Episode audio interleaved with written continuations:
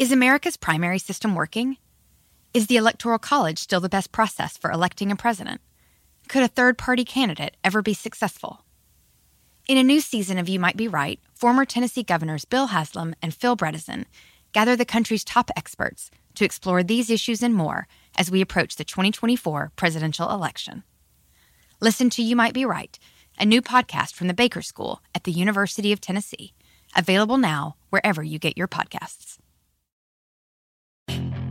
Puedes hacer dinero de manera difícil, como degustador de salsas picantes, o cortacocos, o ahorrar dinero de manera fácil con Xfinity Mobile. Entérate cómo clientes actuales pueden obtener una línea de un límite intro gratis por un año al comprar una línea de un límite. Ve a es.xfinitymobile.com. Oferta de línea o límite gratis termina el 21 de marzo. Aplican restricciones. Xfinity Mobile requiere Xfinity Internet. Velocidades reducidas tras 20 GB de uso por línea. El límite de datos puede variar. Es noticia en NTN 24. Hola, soy Moisés Naim y usted está escuchando una parte de mi programa de televisión.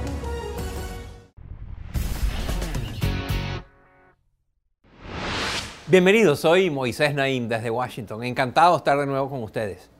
Cada año el mundo genera más de 2 mil millones de toneladas de desperdicios sólidos.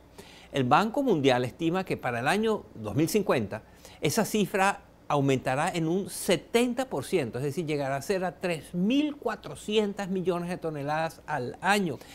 Esos son números abrumadores y muy difíciles de entender, pero no sería exagerado decir que el mundo se está ahogando en basura. Esto sin duda representa un enorme reto para la salud humana y para la salud del planeta entero. Sin embargo, algunos grupos criminales han encontrado en esta crisis una gran oportunidad es así que se ha generado un complejo mercado ilegal alrededor de la basura, que genera miles de millones de dólares ilícitos cada año. Este tipo de crimen organizado promueve la corrupción y por supuesto que socava el desarrollo y la estabilidad en las regiones más vulnerables del planeta que se vuelven los basureros del mundo. Es por esto que hoy buscamos entender mejor cómo funciona este peligroso mercado y qué hacer para detener a las mafias de la basura. Miren. Cada año, Tailandia recibe cerca de 553 mil toneladas de desechos plásticos de países como Australia, Japón, Francia y los Estados Unidos. Eso equivale a 2.760 ballenas azules, el animal más pesado del mundo. Y esta situación se repite a lo largo del sudeste asiático. Así lo denuncia el director de Greenpeace para Tailandia, Tara Ah, el sudeste asiático se está convirtiendo en el vertedero de la basura mundial para cualquier país, tanto para los países de la OCDE como para los que no lo son. Países como Tailandia, Filipinas o Malasia importan residuos plásticos con el fin de reciclarlos y crear, por ejemplo, gránulos de plástico, una cotizada materia prima para todo tipo de productos.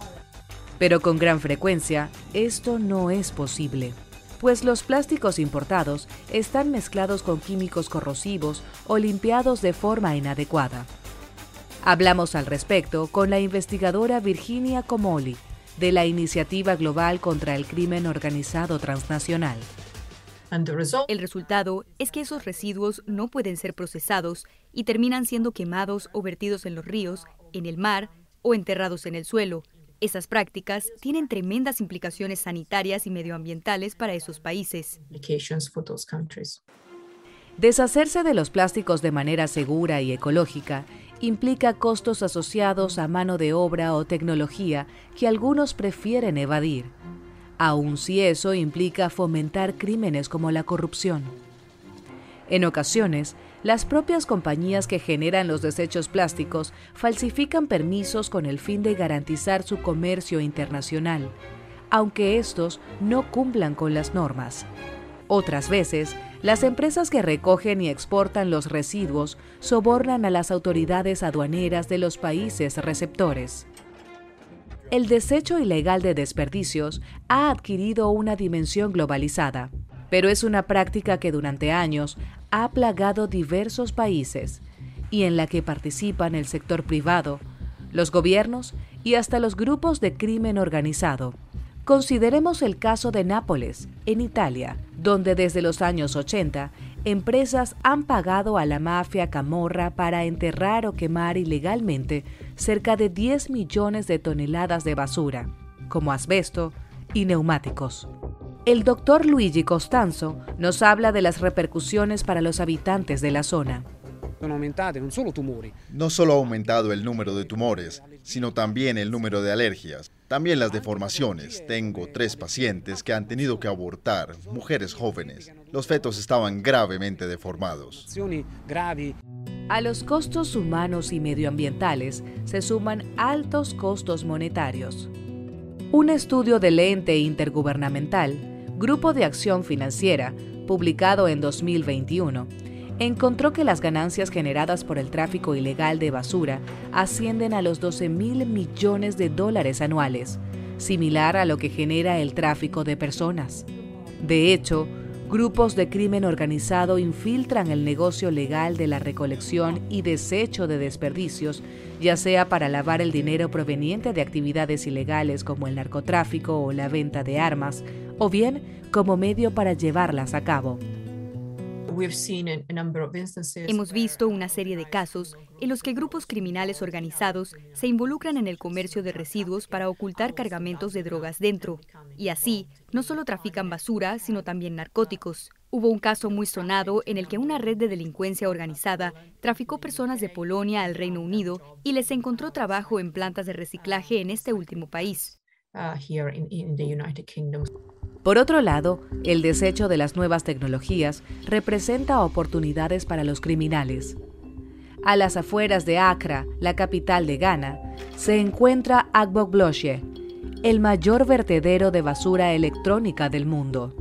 Allí llegan celulares y computadoras de países desarrollados con información personal que luego se utiliza para cometer cibercrímenes. Esto ha llevado a que Ghana tenga una de las tasas más altas de cibercrimen en el mundo. A pesar de la documentada relación entre la basura y la criminalidad, los sistemas judiciales siguen sin priorizar este ámbito. El consenso entre los expertos es que las penalidades suelen ser muy bajas. Y así, mientras el tráfico ilegal de residuos siga siendo un delito de alta rentabilidad y bajo riesgo para los delincuentes, es poco probable que cambie la situación.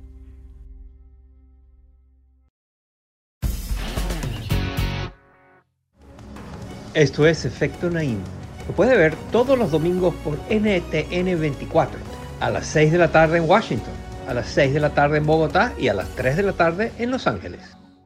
Can you remember a time when you thought someone you disagreed with might actually be right? In the new podcast, You Might Be Right, former Tennessee governors Bill Haslam and Phil Bredesen pose that question to guests like Paul Ryan, Al Gore, and Judy Woodruff. Come for the stories, stay for the substance and expert insights into some of the most challenging issues facing the country, including affordable housing, crime, and education. Listen to You Might Be Right a new podcast from the Baker School at the University of Tennessee, available wherever you get your podcasts. Puedes hacer dinero de manera difícil, como degustador de salsas picantes, o cortacocos, o ahorrar dinero de manera fácil con Xfinity Mobile. Entérate cómo clientes actuales pueden obtener una línea de un límite intro gratis por un año al comprar una línea de un límite. Ve a es.xfinitymobile.com. Oferta de línea o límite gratis termina el 21 de marzo. Aplican restricciones. Xfinity Mobile requiere Xfinity Internet. Velocidades reducidas tras 20 GB de uso por línea. El límite de datos puede variar.